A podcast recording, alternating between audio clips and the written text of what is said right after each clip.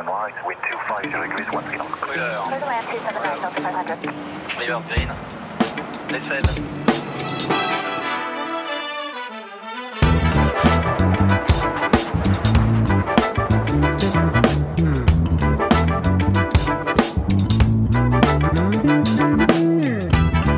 Hey, salut à toi et bienvenue. Ça me fait très plaisir de te retrouver sur un nouvel épisode du podcast de l'expérience Shiban.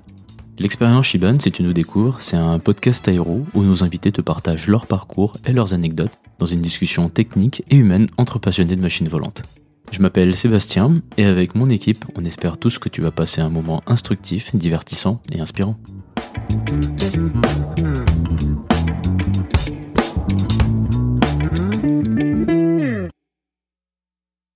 Notre invité du jour, Clément, a un profil qui commence peut-être euh, à t'être familier dans l'expérience Shiban. Pilote de chasse dans l'aéronaval, un petit peu comme euh, Étienne dans l'épisode 23, mais passé par le cursus EOPAN cette fois-ci. Euh, donc officier sous contrat, différent des officiers de carrière. La grande nouveauté sur le podcast, et ça reste dans notre optique d'augmenter un petit peu la diversité des profils de nos invités quand c'est possible, c'est que Clément a au-delà de ça une spécialité très particulière, celle d'officier d'appontage. Un rôle primordial pour les pilotes sur le porte-avions que, qu'on va découvrir ensemble aujourd'hui. Bonjour Clément, merci beaucoup d'avoir accepté euh, d'être notre invité. Bonjour Sébastien, je t'en prie, c'est normal. Alors au-delà de cette qualification euh, assez singulière quand même d'officier d'appontage, tu es aujourd'hui instructeur sur euh, PC21 à Cognac. Avant ça, tu as également été pilote sur Falcon 10 à Landivisio, mais également euh, chef ops à Tahiti sur euh, Guardian ou Falcon 200. Ça fait encore une carrière bien riche malgré ton, ton relativement jeune âge et on va découvrir euh, ensemble tout ça sans plus attendre dans ce nouvel épisode de l'expérience Shiban. Alors ma première question pour commencer, avant même de revenir sur ton histoire et ta carrière, est-ce que tu peux nous expliquer rapidement ce que c'est un officier d'appontage? On reviendra plus en détail là-dessus un petit peu plus tard dans, dans la discussion. Alors un, officier d'appontage, avant tout, c'est un pilote de porte-avions. euh, alors là, on parle d'avions à crosse. hein, je parle parle pas des hélicoptères. euh, je parle bien des avions qui appontent sur le sur, sur un porte-avions. C'est donc un pilote expérimenté de porte-avions qui est euh, choisi, sélectionné, volontaire pour euh, eh bien, assurer la sécurité des pilotes et des, et des avions à l'appontage, assurer aussi euh, l'entraînement de ces gens-là, que ce soit avant de partir en mer comme euh, en mer, puisque chaque appontage euh, est noté, euh, et ensuite euh, bah, la formation, c'est-à-dire que en général on a tous fait des appontages aux États-Unis euh, pendant notre formation, mais euh, on peut aussi avoir des gens qui sont en échange chez nous, comme des gens de l'armée de l'air, euh, des pilotes de Rafale expérimentés de l'armée de l'air, des pilotes de Mirage 2000, qui viennent chez nous en échange, et eux, bah, on va les former, euh, ce qu'on appelle ab initio. Ils n'ont jamais apponté, et donc on va les former pour qu'ils puissent apponter de jour comme de nuit sur le porte-avions Charles de Gaulle. Voilà. Et quand tu dis euh, les appontages sont notés, c'est une note pour évaluer la qualité de l'appontage de 0 à 10 par exemple? Exactement, alors euh, c'est un peu plus simple que ça, c'est sur cinq critères, et puis euh, ce sont des critères très particuliers, mais globalement, on, a un système de notation qui nous permet de suivre un petit peu l'évolution des gens et de l'ensemble du groupe aérien. Et ça nous donne un, un petit peu, si tu veux, le, le pouls, le niveau euh, du, des pilotes et du groupe euh, à un instant T. Voilà. Donc chaque appontage est noté, mais en définitive, c'est pas forcément la note qui est importante, c'est plutôt euh, ce qu'on va débriefer aux pilotes, puisqu'à chaque appontage, eh bien, les officiers d'appontage reviennent dans ce qu'on appelle les salles d'alerte, c'est là où sont les pilotes, et on va débriefer devant tout le monde chaque pilote individuellement. Et donc, pourquoi devant tout le monde? Parce que les erreurs des autres, des uns profitent aux autres, et on va pouvoir ainsi euh, tous progresser. Quoi. Ok, intéressant. On, reviendra plus en détail là-dessus euh, un peu plus tard hein, dans l'épisode. Euh, alors, avant d'en arriver là, tu as commencé par le cursus EOPAN. On a eu l'occasion de discuter de cette formation dans l'épisode 2 du podcast, c'est a longtemps maintenant, mais c'était un cursus full US, donc entièrement réalisé aux États-Unis et réalisé il y a peu, il y a quelques petites années à peine. D'ailleurs, pour donner des news à ceux que ça intéresse, euh, notre invité de l'époque, euh, ça date du 15 novembre 2020 déjà, vole aujourd'hui sur Rafale, donc euh, bravo à lui. À quoi a ressemblé ta formation réalisée au début, milieu des années 2000 et si j'ai bien compris, une partie en France, ensuite une partie aux États-Unis, c'est ça? Ouais, exactement. Alors, la, formation n'a pas fondamental- fondamentalement changé depuis. Elle a un petit peu évolué, effectivement, avec l'arrivée de ce, ce cursus qu'on appelle le full US, qui se fait en grande partie aux États-Unis. Pour ma part, donc, j'ai hum, été sélectionné EOPAN à la 50S euh, sur, euh, sur 4-10. Ensuite, euh, après un petit euh, stage de quelques mois euh, d'officier euh, à l'école navale, eh bien, je suis parti euh, à Salon de Provence passer l'ATPL théorique. Euh, voilà, avec, euh, avec euh, une promotion de l'armée de l'air, ma promotion marine plus ma promotion de l'armée de l'air. Et ensuite, eh bien, j'ai commencé les vols sur Epsilon à Cognac, euh, donc le tronc commun, ce qu'on appelait, à l'époque le tronc commun. Et à l'issue de ce tronc commun, en fonction des notes, euh, eh bien, on, euh, a été euh, orienté, euh, et nos souhaits aussi un petit peu, on a été orienté euh, euh, dans, les différentes filières, donc euh, à savoir chasse, euh, patmar ou hélico. Donc moi, je suis parti en, chasse avec un de mes camarades. Et donc là, je suis parti à Salon de Provence. Je suis retourné à Salon de Provence, puis j'y avais fait la TPL. Donc euh, là, sur Tucano. Euh, et euh, le début, en fait, un petit peu de l'apprentissage du métier de pilote de chasse a commencé là-bas, à Salon de Provence. Et enfin, à l'issue de Salon de Provence, eh bien, je suis parti, je suis parti aux États-Unis faire terminer ma formation de pilote de chasse sur T45 euh, où j'ai appris bah, à voler sur un avion de chasse, un, petit avion d'entraînement, mais qui est déjà un, avion à réaction. Euh, et euh, j'ai fait mes premiers appontages aux États-Unis. Voilà. Donc j'ai été macaronné là-bas, donc j'ai été breveté pilote de chasse aux États-Unis, et je suis revenu ensuite en France sur, sur Super Étendard, où, j'ai commencé ma carrière, on va dire, opérationnelle. Et alors, j'ai deux questions du coup sur ce que tu viens de dire. La première, quand tu dis breveté, enfin macaronné aux États-Unis, donc tu as une licence américaine de l'US Navy par exemple? Ouais, alors en fait, euh, je sais pas si tu connais les Wings of Gold, c'est euh, les ailes euh, des pilotes de chasse de l'US Navy. Euh, sont les ailes euh, des pilotes de chasse américains. Euh, sont exactement les mêmes ailes qu'avaient les pilotes de chasse euh, dans le Pacifique euh, pendant la Seconde Guerre mondiale. Ben, du coup, j'ai, ce brevet. Euh, voilà, il faut être fier de le porter euh, parce qu'il a une énorme histoire. Euh, bien évidemment, euh, en, parallèle de ça, j'ai, acquis euh, les ailes françaises de pilotes de chasse qui elles aussi ont une, grande histoire. Et donc, bah voilà, je suis, je suis, très fier d'avoir, fait cette formation là-bas. C'est, un brevet effectivement américain reconnu par la France puisqu'on paye cette formation aux Américains. Euh, et, et donc, euh, on est breveté là-bas. Et à quoi ça sert, entre guillemets, d'être breveté pour euh, les porte-avions américains? Parce que j'imagine qu'il y a des échanges entre les porte-avions français et américains, enfin le porte-avions français. Oui, ouais, exactement. Sauf que on n'a qu'un seul porte-avions. Ce porte-avions, on le dédie essentiellement à faire de, de l'opérationnel. Et déjà, quand on forme un pilote de Rafale, ou on formait un pilote de Super Étendard ou de Hawkeye, eh bien c'est assez long, ça prend pas mal de temps. Donc si en plus on devait rajouter sur ce temps d'utilisation du porte-avions, euh, eh bien un temps de formation euh, euh, pour des écoles, j'ai envie de dire, eh ça prendrait beaucoup de temps. Alors là, il y a une formation sur étagère depuis 1994, je crois, on, est envoyé aux États-Unis. entre autres parce que ça facilite, les Américains ont des facilités pour former les pilotes de porte-avions. Ok. Et les pilotes de l'armée de l'air, par exemple, qui sont en échange dans la marine, ils doivent passer leur qualification américaine aussi pour pouvoir apponter sur un porte-avions américain ou c'est pas nécessaire? Non, c'est pas nécessaire parce qu'en fait, euh, le, nous, notre jeunesse fait qu'on a besoin de euh, voler beaucoup avant de pouvoir apponter sur, euh, sur un porte-avions, mais les pilotes de l'armée de l'air qui viennent en échange chez nous ont déjà une grosse expérience. D'accord? Et donc, ce, temps de formation dont nous, on a eu besoin, euh, d'abord à terre puis sur leur porte-avions, eh bien, euh, est un petit peu diminué euh, par le fait que ces gens-là ont beaucoup d'expérience déjà sur, sur une expérience aéronautique. Et encore plus maintenant où on a des rafales dans l'armée de l'air et des rafales dans la marine. Donc ce sont des gens qui, qui ont déjà une expérience sur rafale, beaucoup d'heures même sur rafale. Là où avant certains avaient une expérience sur Mirage 2000 ou Mirage F1 et arrivaient euh, sur Super Étendard ou Rafale, euh, c'était un avion qui était différent. Là, ils, connaissent déjà le Rafale et il n'y a plus qu'à avoir ce delta entre ben, un Rafale Air et un Rafale Marine qui est infime. Voilà. Et donc ça, suffit amplement pour les former à l'appontage. Ok.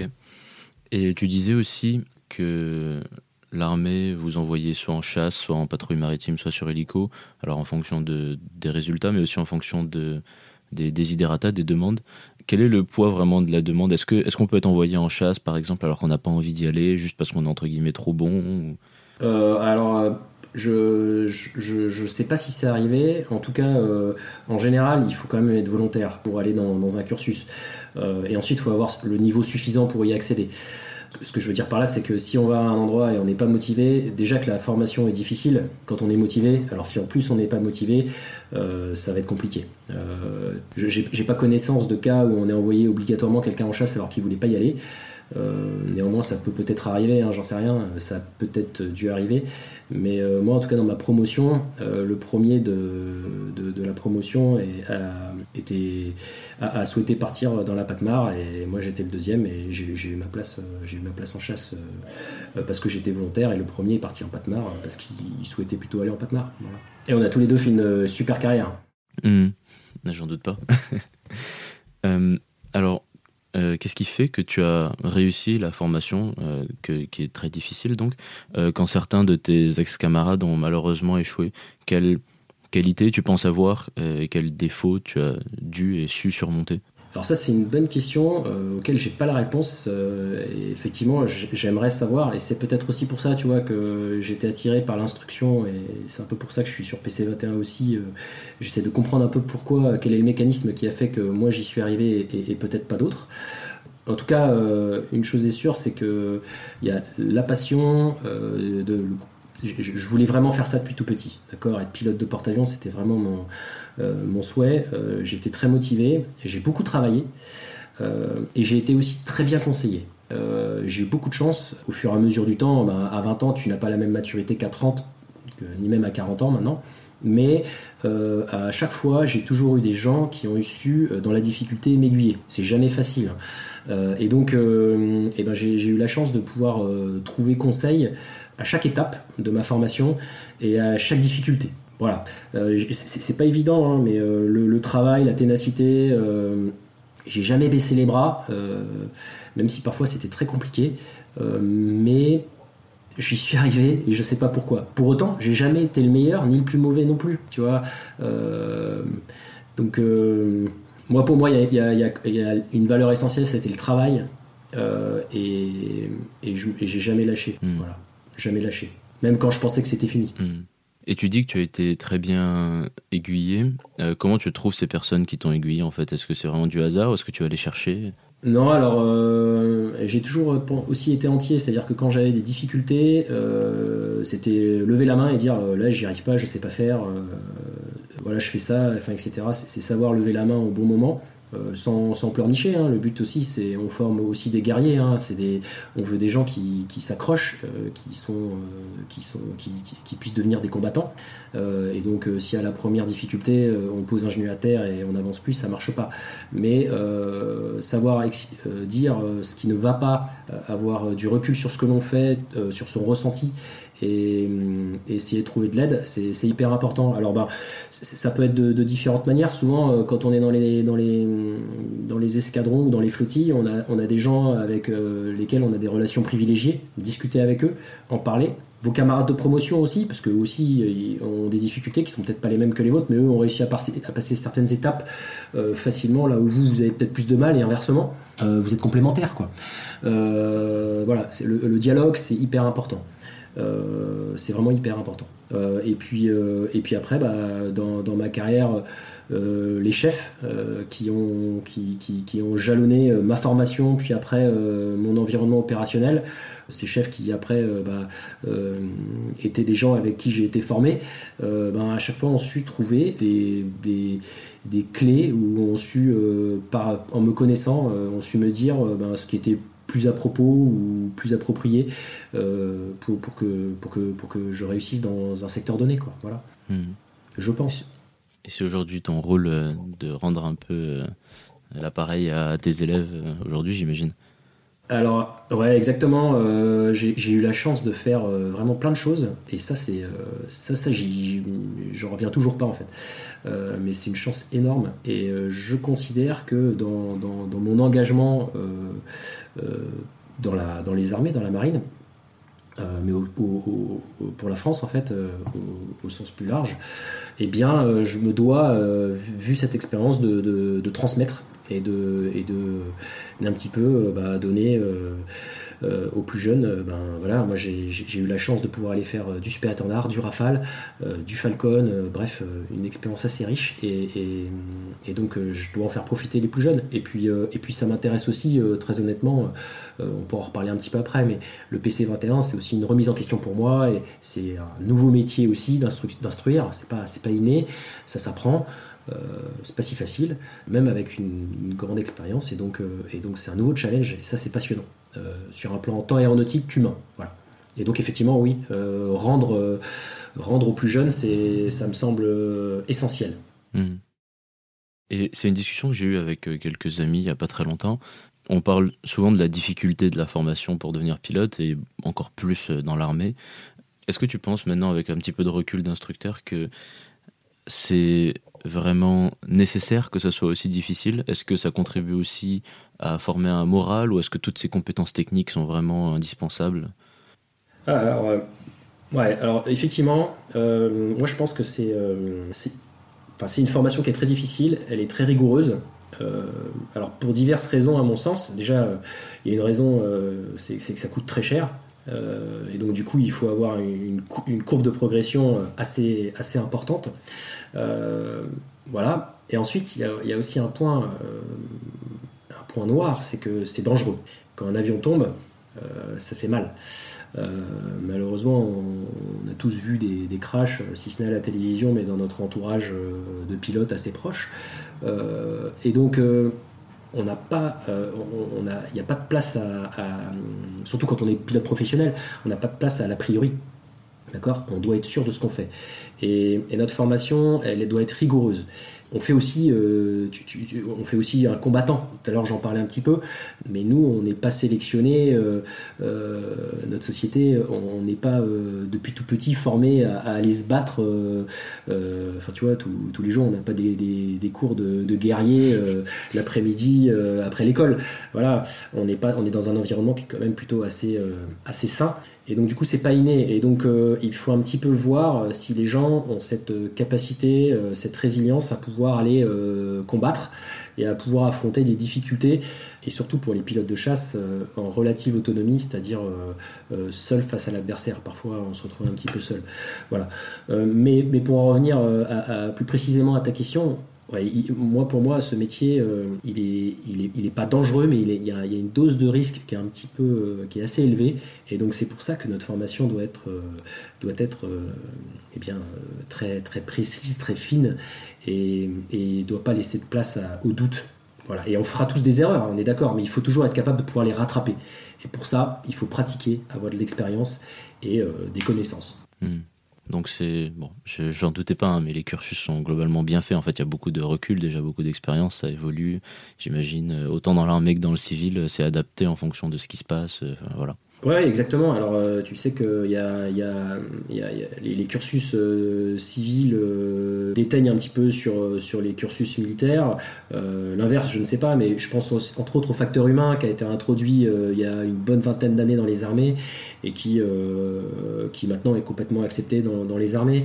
Voilà, je, fais du facteur humain depuis une dizaine d'années. je trouve ça passionnant.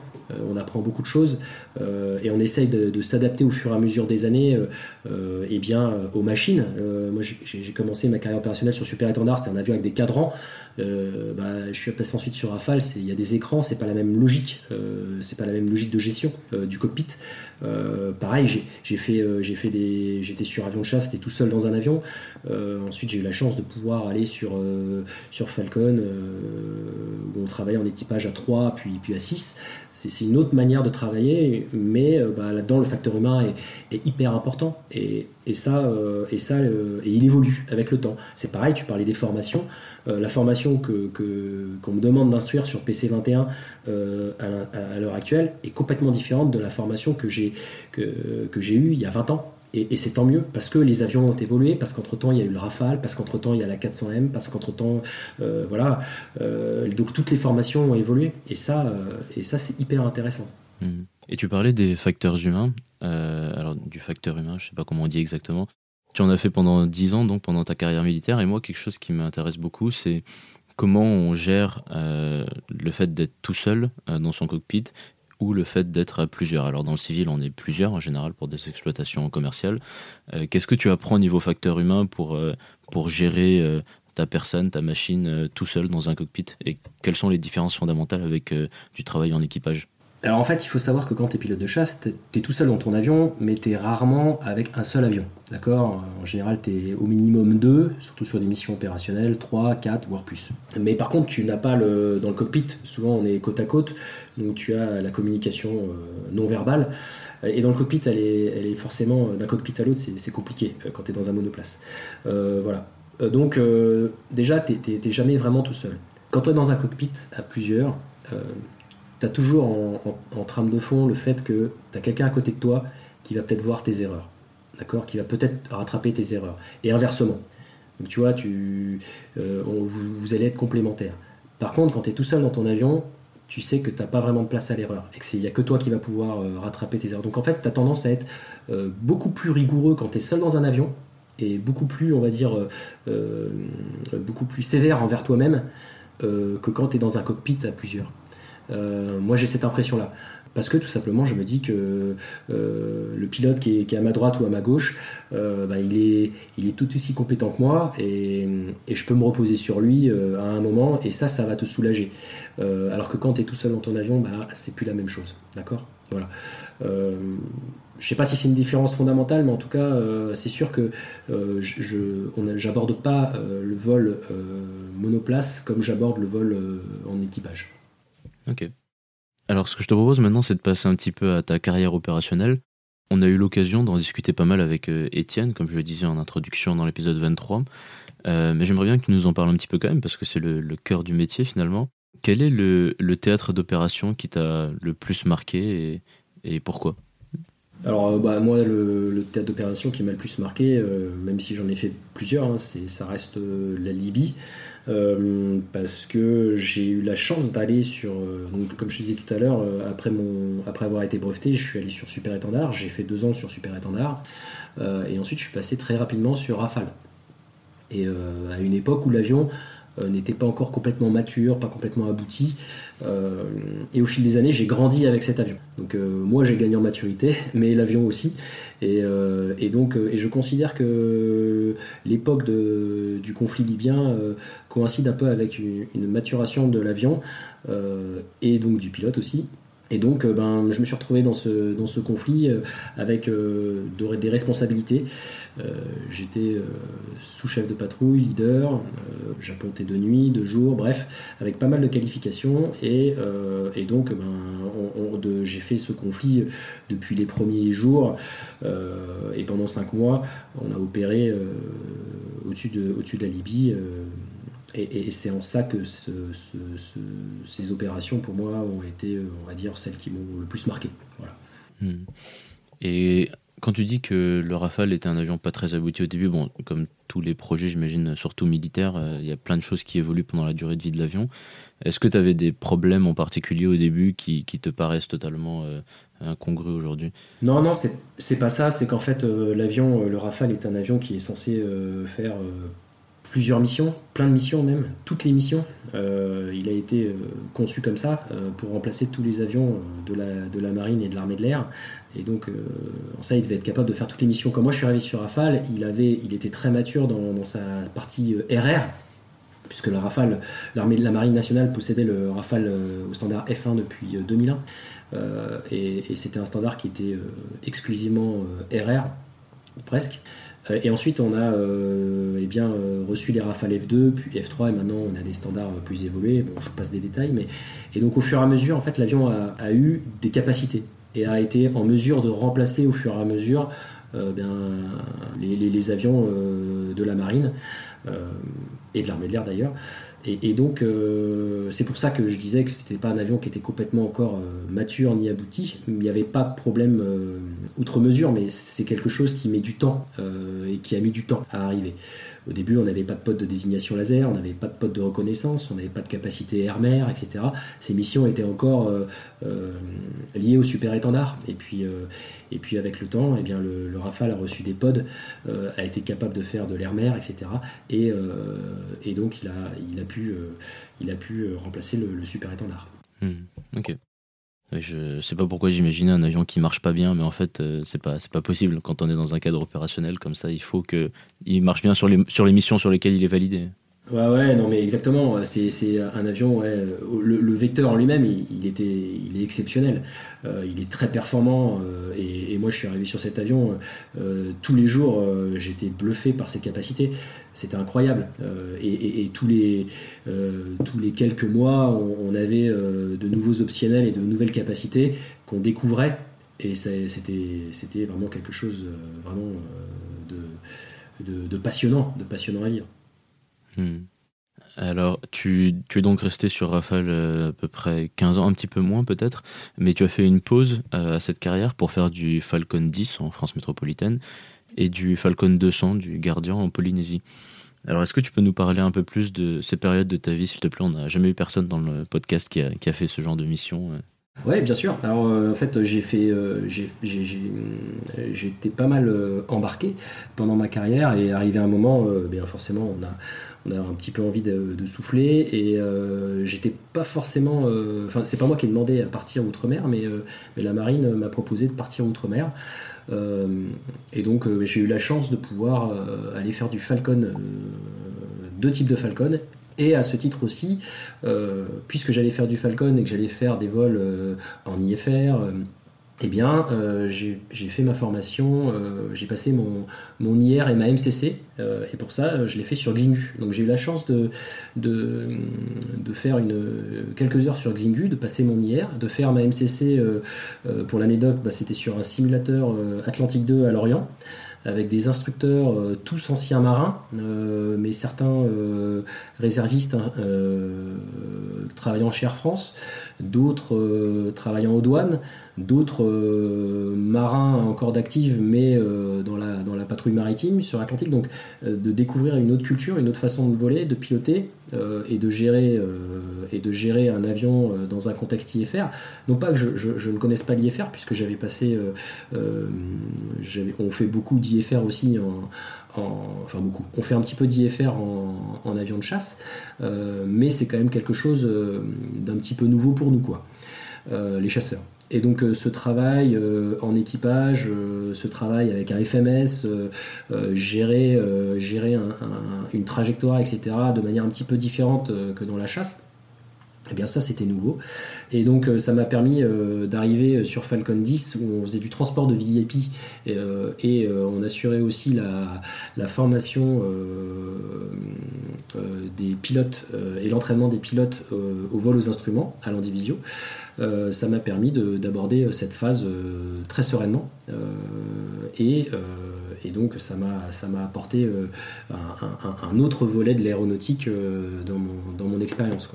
Et donc, euh, fort de cette expérience sur Falcon, eh ben, 10, j'ai pu euh, accéder à un poste euh, en Polynésie française, euh, à la flottille 25F, euh, où j'étais effectivement commandant adjoint opération, mais, mais, mais surtout pilote, de, pilote de Falcon, de gardien, et faire du sauvetage en mer, de, des évacuations sanitaires, de la surveillance des pêches dans, le, dans le Pacifique. Quoi. Voilà. Et donc ça, c'était, c'est une sacrée expérience. Et comment ça se passe le sauvetage en mer dans un avion? C'est pas comme dans un hélico, on peut vraiment s'arrêter. C'est quoi C'est juste pour repérer les gens euh? Alors ouais, c'est com- c'est c'est complémentaire. Euh, disons qu'un exemple classique, hein, en Polynésie, euh, il faut savoir que la Polynésie française, c'est- une surface qui est, qui est- qui est plus grande que l'Europe. Et donc il y a de grandes, grandes élongations. Et l'hélicoptère, lui, peut intervenir presque partout, mais ça va lui prendre du temps. D'accord Et ensuite, euh, vu qu'on est dans des grandes étendues d'eau, il y a souvent des phases de recherche. Euh, et donc, quand on est envoyé sur une mission, on a souvent une coordonnée. A on, va dé- dérouler des, procédures de recherche avec euh, ce qu'on appelle des patterns de recherche, fonction du vent, fonction de, des courants, bref, etc., etc. Et, et donc, on va, euh, on est envoyé en général euh, euh, en premier pour aller faire les recherches. Le temps que l'hélicoptère arrive, eh bien, l'hélicoptère va, va nous continuer à, faire les recherches avec nous, ou si on a trouvé euh, bien les naufragés, va pouvoir les élitroyer et les, et les prendre en charge. Néanmoins, dans le Gardien, euh, il y a une capacité intéressante, c'est qu'il a une trappe comme le Falcon 50, sous le ventre, par laquelle on peut envoyer eh bien, une chaîne SAR, on peut envoyer quelque chose. une chaîne SAR, c'est quoi? C'est ni plus ni moins qu'un canot de sauvetage dans lequel vous allez trouver des composants, de la nourriture, de quoi survivre et de quoi tenir un petit bout de temps et de quoi vous mettre au sec. Voilà. et, donc, et donc, à ce titre, on pouvait, on pouvait envoyer une chaîne SAR sur les naufragés pour qu'ils puissent attendre si ce n'est l'hélicoptère, à un bateau qu'on aurait dérouté, ou en tout cas survivre euh, quelques heures, plusieurs jours euh, de plus à la mer. Hmm. Et qu'est-ce que, est-ce que l'avion avait d'autres euh, spécificités par rapport à un avion de série éventuellement Est-ce qu'il y avait des senseurs particuliers à part cette trappe? Ouais, alors le son, il a un radar, euh, il a un radar euh, qui est euh, assez performant en, air-mer et, et, donc qui est placé dans le nez. et il y a un opérateur. En fait, le gardien, c'est un équipage à 6. Tu as deux pilotes devant. Tu as ensuite un mécanicien de bord qui va assister les pilotes dans la conduite de l'avion. Euh, mais aussi euh, quand on fait escale, parce que quand tu décolles euh, et que tu vas à l'autre bout de l'Europe, quand je dis ça c'est à l'autre bout de la Polynésie, tu vas très loin, donc tu vas te poser sur des terrains annexes, il va falloir sûrement refaire un plein de pétrole, remettre en œuvre rapidement, donc pendant cela ça pourrait être toi pilote qui le... Ce serait, ce serait à toi de le faire, mais, mais, mais le mécanicien de bord va pouvoir le faire pour nous, pendant ce temps-là nous on va préparer la mission suivante pour décoller le plus rapidement possible pour aller éventuellement continuer à sauver des vies, d'accord? Ensuite, tu as un radio. Euh, ce qu'on appelle un radio, euh, c'est quelqu'un qui va être en charge des communications avec euh, les états-majors, les services de contrôle. il va nous seconder là-dedans. Et, enfin, on a deux DNAE, des, des, gens qui sont à l'arrière de la machine. Un va être sur la console radar, donc va s'occuper du radar. et l'autre va être responsable de la navigation. Tout à l'heure, je parlais de patterns particuliers de recherche. Euh, eh bien c'est lui qui va les définir avec le commandant de bord bien évidemment, mais c'est lui qui va les définir et rentrer dans le système et qui va euh, guider euh, le pilote précisément pour qu'on puisse aller sur une trajectoire et tous regarder dehors et, et, le radariste puisse eh bien, regarder s'il n'y a pas des échos qui pourraient être intéressants à, à, investiguer. Et donc, tout ce travail à 6 euh, va nous permettre de mettre les yeux, donc euh, c'est souvent euh, à vue qu'on repère les naufragés, mais parfois le radar aussi peut, repérer quelque chose, et ça va nous permettre bien de, faire, d'avoir une trajectoire cohérente et d'avoir le plus de chances de retrouver quelqu'un. Voilà, sachant que le radio et le mécanicien de bord, quand on est dans des phases de recherche, et eh bien eux, ils ont deux grandes vitres sur les côtés, euh, qui sont de grands, grands hublots, qui sont plus grands que des hublots classiques, et ils ont du coup une vision euh, euh, qui est vraiment augmentée et qui leur permet de regarder, on appelle ça sur les sabords, qui leur permet de regarder vraiment de manière plus fine dehors. Nous devant, bien évidemment, mais eux sur les côtés encore plus. Mhm. Et de nuit, ils utilisent des jumelles de vision nocturne pour, pour regarder dehors. Et euh, les, les, à côté un petit peu du, du job, alors j'imagine que la vie sur un porte-avions basé en métropole ou la vie euh, sur Guardian basé à Tahiti, c'est pas tout à fait pareil. Comment tu as vécu un petit peu la différence Est-ce que c'était une belle période?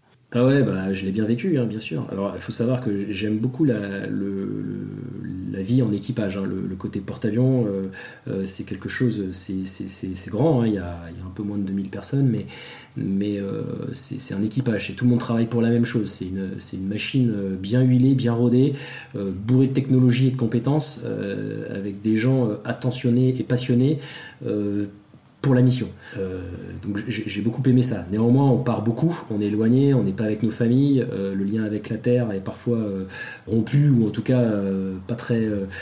Il n'y a, pas beaucoup de contact avec la terre, voilà, ça peut. Mais on est, mais, mais c'est quelque chose qui est dédié à la mission. Euh, maintenant, la Polynésie, c'est un contraste complètement différent. Euh, et c'est bien d'ailleurs pour ça que j'y suis allé après avoir fait autant de mer, c'est que, ça m'a permis un petit peu de souffler, tout en ayant euh, un, côté aéronautique passionnant, comme j'ai raconté à l'instant. donc oui, c'est vraiment différent. Et forcément, se retrouver au milieu du Pacifique avec un métier de pilote, sauver des vies, c'est gratifiant bah, c'est une expérience phénoménale. J'ai pu aller en Nouvelle-Zélande, j'ai pu aller à Hawaï, j'ai pu faire de la surveillance des pêches au, Tonga. j'ai découvert vraiment une autre mission, les flottes de pêche chinoises du Pacifique. bref, un contexte vraiment différent. Et donc ouais, ça ouvre, ça ouvre l'esprit. Et, c'est très intéressant. Pareil, ma responsabilité de, commandant adjoint opération, je gérais euh, donc la flottille 25F, c'est une flottille qui est basée à Tahiti, mais elle a aussi une antenne qui est basée euh, en Nouvelle-Calédonie euh, à Tontuta. Il y, a deux équipages à Tontuta et trois équipages à Tahiti. Et donc, bah, il y a des échanges qui se font. J'ai pu aller en Nouvelle-Calédonie pour, pendant quelques semaines. Euh, et ça aussi, c'est hyper intéressant. Euh, voilà. On, fait des missions euh, un petit peu partout et, et être de l'autre côté du, de, de, de, la Terre, dans le Pacifique, une région que je connaissais absolument pas, bah, c'est assez exceptionnel. Hmm. on voit du pays avec la marine, on se retrouve la tête à l'envers à l'autre bout du monde, c'est sympa. ouais, ouais, c'est ça pour ça, j'ai été servi et je suis encore servi. Il y a une question que je me, qui me vient comme ça, c'est quand tu fais des missions opérationnelles en rafale, euh, alors bon, il y a des missions qui sont un peu plus longues que d'autres, j'imagine, mais globalement, tu as une charge de travail qui est quand même assez élevée, euh, une grande partie du vol. Est-ce que c'est. Tu me dis si je me trompe. Euh, alors que quand tu fais du gardien et que tu fais des longues missions comme ça en mer, j'imagine qu'il y a des moments où il se passe pas grand chose en fait, où on est dans le cockpit, on attend un petit peu que l'avion avance, ou même quand tu fais des mises en place. Qu'est-ce que tu en as pensé de cette différence de, de, charge de travail et surtout de répartition de la charge de travail sur le vol entre, entre un avion presque civil, entre guillemets, et un avion militaire en mission opérationnelle? Ouais, alors euh, la notion de charge de travail, euh, ah, c'est marrant, ça m'a jamais vraiment frappé, euh, mais hum, c'est pas la même chose. enfin, tu peux être surchargé dans, dans, dans, dans un, dans un gardien, comme dans un Xingu, comme. comme enfin, euh, tout autant, euh, voire parfois même plus que, que dans un Rafale. Hein. Euh, en fait, ce qui, tout vient du séquencement. sur Rafale, les pilotes de chasse, on est formés à séquencer les choses. on fait les choses vite, mais bien séquencées. L'avantage d'être en équipage, c'est que bah, pendant que toi, tu es en train de gérer quelque chose, quelqu'un d'autre fait autre chose, et, chacun connaît bien sa tâche. Et quand tout le monde est bien entraîné, ben, c'est quand même une sacrée plus-value. Donc tu vas réussir à faire la même chose dans un, on va dire dans un, dans un laps de temps euh, euh, plus petit. Euh, mais pour autant, tu peux te retrouver dans des situations où la charge de travail est, hyper dense. Alors effectivement, tu as des longues périodes de transit, mais sur avion de chasse, ça peut arriver aussi quand tu vas sur certains, pardon, sur certains théâtres d'opération qui sont éloignés, quand on allait en Afghanistan depuis l'océan Indien, tu avais des longues périodes de transit. Et entre les ravitaillements, il ben, il se passait pas grand chose. Et ensuite, arrivé sur zone, et ben, l'activité était dense. Et ben, sur, sur, Gardien, c'est pareil. Tu as parfois une heure, deux heures de transit avant d'arriver sur zone. Tu vas commencer tes recherches. Euh, il est 2h du matin, euh, t'es crevé euh, parce que t'as été réveillé euh, à minuit pour partir, et puis tu sais que derrière, ben, tu vas te poser, que tu vas faire trois autres, trois autres vols parce que parce que c'est ce que tu peux faire et c'est la sauvegarde de la vie humaine. D'accord? Euh, donc en fait, euh, j'ai pas vraiment, euh, je trouve pas vraiment qu'il y ait plus ou moins de charge de travail sur Gardien ou sur avion de chasse. Hum, c'est juste un petit peu différent et il y a des avantages et des inconvénients. Après, la technologie du Rafale nous permet d'aller beaucoup plus loin. D'accord?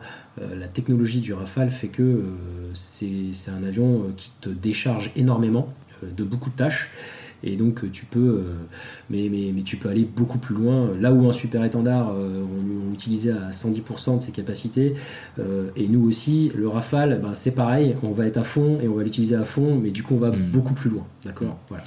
Et cette expérience de faire du Falcon en France ou en Polynésie ou en Nouvelle-Calédonie, est-ce que c'est commun à tous les pilotes? Est-ce que c'est tous les pilotes de chasse à un moment passent par une étape comme ça ou pas forcément? Non, pas forcément. Moi, j'ai eu de la chance. euh, comme je te disais tout à l'heure, j'étais bien conseillé, etc. Euh, Il y a un moment où j'ai senti qu'il fallait un petit peu que, que, que je souffle. J'en étais à 12 années de porte-avions d'affilée. euh, ça me plaisait, mais peut-être, tu vois, il était temps de faire une petite pause. Et, en fait, on m'a proposé ça. Et ouais, c'est bien évidemment. j'ai- foncé, hein, faut- faudrait être. en tout cas, moi, ça me plaisait. Voilà. Et j'en suis ressorti grandi, c'est sûr, c'est certain. Euh, mais c'est une remise en question, faut aimer ça. Euh, et d'ailleurs, ça m'a ouvert, euh, ça m'a ouvert les yeux sur le fait que cette remise en question était hyper intéressante sur, plein d'aspects, euh, sur aéronautique, humain. Euh, je m'explique, hein, pareil sur, Xingu, on, m'apprend l'IR, les instructeurs, je les connais pas, ils me connaissent pas. Bon, euh, bah, tu, tu faut refaire un petit peu ses preuves et puis bah faut travailler. Euh, ensuite, bah, tu arrives sur Falcon 10, euh, bah, c'est pareil, il faut réapprendre un avion. Le gardien, c'est pareil, un avion, une mission que je ne connais pas. Les membres d'équipage, je ne les connaissais pas, ils étaient essentiellement issus du Falcon 50 ou de l'Atlantique 2. Euh, bah, il faut que je fasse mes preuves, il faut qu'ils aient confiance en moi, voilà, donc bah, il faut apprendre quelque chose. Euh, et ça, en fait, euh, c'est, tu t'exposes un petit peu, mais c'est aussi hyper intéressant parce que c'est, de l'aéronautique euh, à l'état brut, quoi. Tu apprends à poser l'avion, tu apprends à le gérer quand il est en panne, tu apprends à travailler en équipage, euh, tu apprends une autre façon de travailler. Là où en chasse, tu travailles dans un spectre qui est énorme, l'avion est très permissif, mais tu as la technologie, tu as la puissance. Parfois, ben, t'as pas ça sous la main. Euh, tu peux pas sortir de la zone où ça givre quand tu es en Xingu parce que il n'a pas les perfos pour le faire. Bah là, il, faut faire, il faut faire autrement. Et, ça, ça s'apprend. euh, Et tu as des gens euh, qui ont de l'expérience et qui te l'apprennent. Et ça, c'est passionnant. Et, donc, euh, quand je suis à l'issue de la Polynésie, de mon affectation en Polynésie, je suis revenu dans le groupe aérien embarqué, refaire du rafale un petit peu et, et mon métier, refaire mon métier d'officier d'appontage. Eh bien, je me suis demandé, euh, en fait, euh, si ça me plairait pas de, me remettre un petit peu dans un endroit que je connaissais pas. Et je me suis dit, bah, l'instruction, je ne connais pas. Euh, et le PC21, euh, je ne connais pas. Et Ça pourquoi t'a pas ouvert l'appétit un petit peu. Eh, Exactement, ouais, exact, c'est c'est exactement ça. Je me suis dit, tiens, en fait, ça me plaît, ça me remet en question, c'est un nouveau challenge. Alors, bien évidemment, hein, tu te remets en question après 20 ans, c'est pas comme quand tu as 20 ans où, euh, où globalement euh, le coup près pourrait tomber, euh, c'est-à-dire tu pourrais te faire virer à tout moment euh, du cursus et, et voilà, c'est que c'est pas du tout la même remise en question. hein. J'ai j'ai beaucoup moins de pression maintenant que- qu'il y a 20 ans. Mais ouais, je trouve ça sympa, je trouve ça hyper intéressant au niveau aéronautique, tu apprends toujours des choses. Toujours. Et je te propose maintenant qu'on parle d'une autre euh, qualification que tu as, spécialisation, euh, celle d'officier d'appontage. Alors c'est un job que tu connais très bien parce que tu l'as exercé pendant plusieurs années tu as même été le chef des officiers d'appontage sur le porte-avions euh, Charles de Gaulle. Première question toute simple, comment on devient officier d'appontage, la sélection et la formation? Alors, ouais, officier d'appontage, c'est quelque chose qui me tient particulièrement à cœur parce que je trouve que c'est euh, vraiment le, le- quelque chose de, au niveau aéronautique qui a une, qui a une finesse extrême. D'accord? Euh, Alors, pour, pour être officier d'appontage, il faut donc être pilote de, de, porte-avions expérimenté, que ce soit de, de- pilote de Hawkeye, Rafale, euh, anciennement super étendard.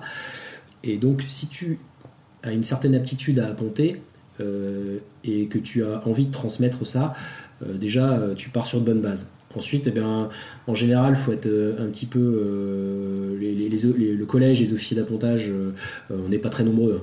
hein. Euh, ça se compte sur les doigts des deux mains, euh, grosso modo, mais euh, va, euh, te proposer euh, est-ce que tu veux devenir officier d'appontage ou pas euh, euh, Ou alors tu peux de toi-même aller voir les officiers d'appontage et, et leur dire que tu serais potentiellement fa- fanat.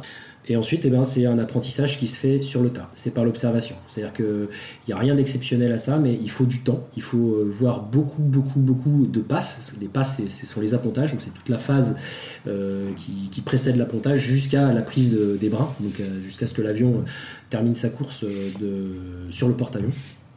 Et donc ça, c'est un apprentissage, qui se fait vraiment sur, sur le tas et par l'expérience. Euh, ensuite, tu as toute une phase euh, où tu vas, toi, tu vas observer, tu vas regarder comment font les autres officiers d'appontage, et toi, vu que tu as déjà vécu ça euh, dans l'avion, tu, tu connais les, tu vois les deux côtés, d'accord?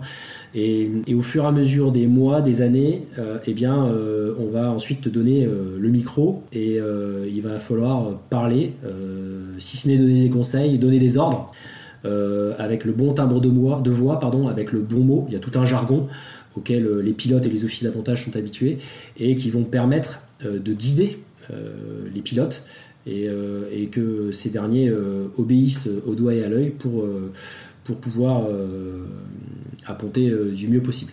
Voilà. Donc on est là, les OA, pour assurer la sécurité, euh, l'entraînement et la formation.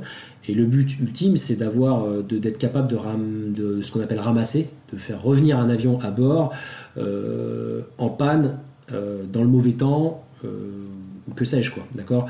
on n'a pas vocation à aider les pilotes quand il fait beau temps, quand il y a beau temps belle-mer quoi. voilà. Mais bien évidemment, la tâche est tellement complexe euh, qu'il faut euh, qu'on est toujours là pour, euh, pour conseiller, aider les pilotes. Hmm. Et tu, tu parles de vocabulaire très spécifique, de timbre de voix, etc. Est-ce que tu auras un exemple d'une instruction que tu peux donner à un pilote, je sais pas, qui est trop bas, trop haut, je sais pas Ouais, alors un, ordre qu'on donne communément sur Rafale, c'est soutient le nez. ça veut dire que le pilote doit tirer un petit peu sur son manche pour, pour, pas, pour pas trop descendre. Eh bien, y a, y a on dit soutient le nez, on peut dire soutient le nez. Euh, ensuite, c'est le timbre a un petit peu changé, mais on sent qu'il est un petit peu plus insistant. Et puis enfin, on va peut-être changer le mot, plutôt que de dire soutient le nez, on va dire lève le nez. Et ça, les pilotes savent que quand on dit lève le nez, c'est, c'est encore plus fort que, que, le soutient le nez. Et, euh, après, on peut crier, euh, parce que ça sort, c'est d'instinct, lève le mm. nez Parce que c'est l'urgence, l'urgence t'y oblige.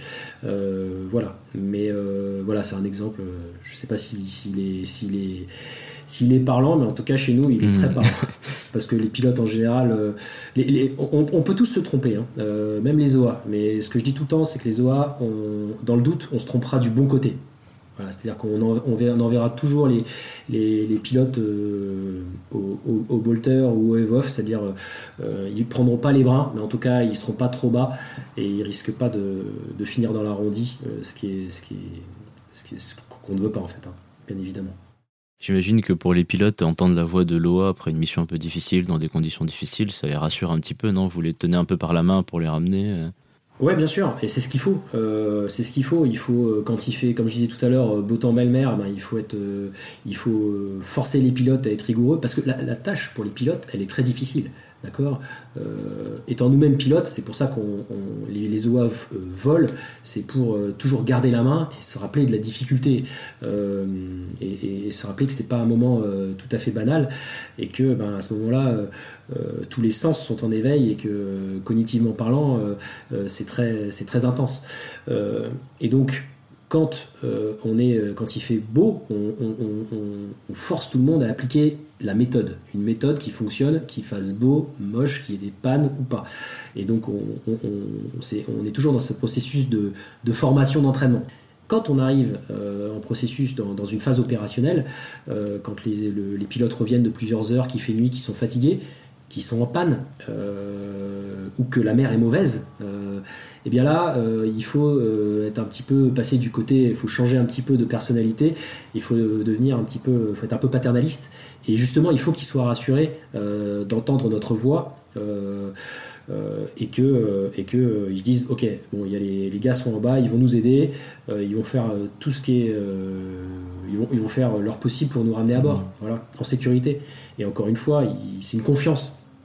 Et cette confiance, elle se crée, cette synergie, elle se crée par l'entraînement et par le temps passé à s'entraîner. Tu disais que euh, quand on est officier d'appontage, on continue à voler. Euh, dans quelle mesure ça empiète sur ton planning de vol, le fait d'être officier d'appontage Est-ce que tu voles beaucoup moins, juste un petit peu moins? Est-ce que c'est quelque chose qui se rajoute au vol? Alors, bonne question. En fait, euh, les, donc les officiers comme je te disais tout à l'heure, on est des pilotes déjà expérimentés, on, est, on a des qualifications tactiques au même titre que les autres pilotes, hein, assez élevées. Et donc, du coup, il faut continuer à voler. Donc, dans un premier temps, en général, on est sélectionné pour être officier d'appontage. Et, et donc, notre premier travail, c'est d'être euh, pilote de chasse en flottille au même titre que les autres. Et quand on a du temps, euh, eh bien, on va à l'arrière du bateau avec, euh, pour, voir des passes, pour, pour, faire, pour être formé nous-mêmes, parce que la formation d'officier d'appontage, elle prend 5 ans en moyenne. D'accord? Il n'y a rien d'exceptionnel à ça, c'est juste qu'il faut du temps, beaucoup de temps. Et la théorie de l'appontage est très simple. hein. Euh, en, une journée, euh, même une matinée, on en a fait le tour. Euh, J'exagère un petit peu. Mais, mais c'est assez simple. Après, ce qui est vraiment hyper important, c'est d'avoir cet œil, cette finesse et savoir quoi dire au bon moment et à l'instant T. Et donc ça, ça prend du temps. Et donc pour ça, bah, dès qu'on a du temps libre, on va à l'arrière du bateau, euh, parce qu'on est po- positionné à l'arrière bâbord, et on voit les avions se poser, et, euh, les anciens ZOA forment les plus jeunes. D'accord? Euh, et, dans toute cette phase-là, bien, le, vol, la partie flottille est plus importante que la partie officier d'appontage. Et il va venir un moment où on va être sorti des flottilles, on va être mis à l'état-major du groupe aérien embarqué dans une cellule qui s'appelle la division appontage. Euh, et euh, où là, bah, notre travail va être euh, principalement d'être officier d'appontage. Et ensuite, quand on a du temps, on ira voler. Voilà. Donc, sur, je dirais que sur les premières années où j'ai été officier d'appontage, j'ai continué à voler, bah, tout comme mes autres camarades qui n'étaient qui pas officiers d'appontage, et j'ai volé comme eux, voire parfois même plus. Et, et quand je suis passé officier d'appontage, bah là oui, on vole, on vole moins, puisque la priorité c'est quand même de, de ramasser les avions, d'aider euh, d'aider les pilotes à l'appontage, mais on continue à voler pas mal. On vole, on vole, on vole encore Mhm. beaucoup. C'est c'est dingue, j'aurais pas du tout pensé que ça durait 5 ans. En fait, c'est 5 ans sur ton temps libre, juste tu vas te mettre là et t'é- t'écoutes les conseils et tu regardes et avant de pouvoir prendre le micro et guider un avion, ramasser un avion. Ouais, ouais, ça prend du temps. Alors, tu, tu, tu prends le micro au bout de, de, de- d'un an, deux ans, hein, ça, ça va plus ou moins vite. hein, euh, mais, euh, mais il faut savoir qu'en parallèle de ça, tu as, ta formation de pilote, tu as tes formations tactiques, euh, donc c'est, c'est- Mm. c'est- ça prend du temps. Après, sur un porte-avions, ça te tombe bien, euh, tu fais que ça, tu travailles, tu te lèves, tu vas travailler, euh, puis tu vas te coucher, Mm, tu habites mm. juste à côté, tu vois ce que je veux dire. Donc, euh, bah, euh, et puis euh, le, boulot est plaisant. hein, c'est sûr que quand il y, a, de la tempête, qu'il y a du vent, qu'il fait froid, c'est pas très agréable d'être dehors, mais t'es quand même, euh, t'es quand même dehors à regarder les avions passer. Je caricature un peu, mais il y, a- pire comme métier, quoi. hein, voilà, c'est un autre métier. c'est moi, je trouve ça passionnant. Et tu as toute cette phase aussi de préparation à terre. Donc, en moyenne, entre 3 et 5 semaines avant de- d'embarquer, de, partir à la mer, on s'entraîne. On s'entraîne sur une piste où on a dessiné euh, les contours de la, zone d'appontage du porte-avions et on met à côté euh, de la zone d'appontage ce qu'on appelle le, miroir, une optique d'appontage, un optique d'appontage qui nous permet d'avoir euh, l'angle précis sur lequel on veut que l'avion approche. Et donc on s'entraîne à ça. Et donc euh, pendant ces phases-là, quand on s'entraîne à ça, eh ben, il y a un officier d'appontage qui est, euh, qui est aussi, lui, euh, sur le bord de la piste, comme, il, comme en mer. Et, et donc ce dialogue, cette synergie euh, se fait dès le... bien avant d'embarquer, Mm. en fait. Et tu parles de pente d'approche, est-ce que c'est du 3 degrés classique ou c'est autre chose pour un appontage? Ça dépend peut-être. Non, alors ça varie en fonction euh, du vent, des masses des avions, du vent sur pont. Il y a pas mal de petits calculs savants et, ça, il n'y a rien de sorcier là-dedans. C'est comme euh, les calculs de perfo pour les avions. Tu as des courbes ou tu as des petits ordinateurs, des petites calculettes euh, informatiques qui te font tout ça. Euh, néanmoins, euh, ce sont des angles très précis. On, on travaille au, à, 0, à, moins de 0,1 degré d'angle. D'accord? Donc c'est très très très très très très fin. Voilà. Euh, le but étant d'amener un avion à peu près euh, 140 euh, nœuds euh, dans une zone. Enfin, faut, que- faut que la crosse impacte dans une zone grande. on a coutume de dire comme un terrain de tennis, quoi. Voilà. L'idée c'est ça. En passant 3 mètres 50 au-dessus de l'arrondi du bateau. L'arrondi c'est l'arrière du bateau. Euh, ce, ce qu'on veut surtout pas Mhm. viser d'ailleurs. Euh, voilà, c'est quelque chose de très très fin, de très précis. Euh, voilà. Et ça, ça se travaille. Il n'y a, pas de- y a pas de secret. C'est en pratiquant, euh, en pratiquant, euh, on y arrive. En tout cas, on, on tend vers quelque chose de très Mhm. fin et de très précis. Mais juste pour avoir une idée, alors je sais pas si c'est possible, peut-être que la plage de valeur possible est tellement grande, mais euh, c'est en général plus pentu qu'un avion dans le civil, les 3 degrés, ou c'est moins C'est autour de ça? Oui, pardon, j'ai pas répondu à ta question. Non, c'est plutôt de entre ça va entre 3, 5 et 4 degrés euh, Ok. ish, quoi. Ok. Voilà. Ça dépend du vent. Bon, en général, c'est plutôt euh, de l'ordre de 3, 7 euh, Mhm. Mais euh, c'est quelque chose qui est vraiment lié au vent, à la masse des avions et parfois aussi aux conditions du navire. Euh, il faut savoir que euh, quand le bateau bouge, bouge beaucoup, l'optique dont je te parlais tout à l'heure, le miroir d'appontage, il est asservi par les centrales du bateau et, et passé un certain mouvement du bateau, ben, l'optique ne peut pas compenser ses mouvements, d'accord? Et donc du coup, bah, on passe dans un système dit manuel, c'est-à-dire que c'est nous qui allons euh, donner les ordres au pilote via un signal lumineux, et, donc c'est nous qui allons imprimer la pente de descente au pilote. Alors il y a toute une méthode, etc., auquel, à laquelle on s'entraîne.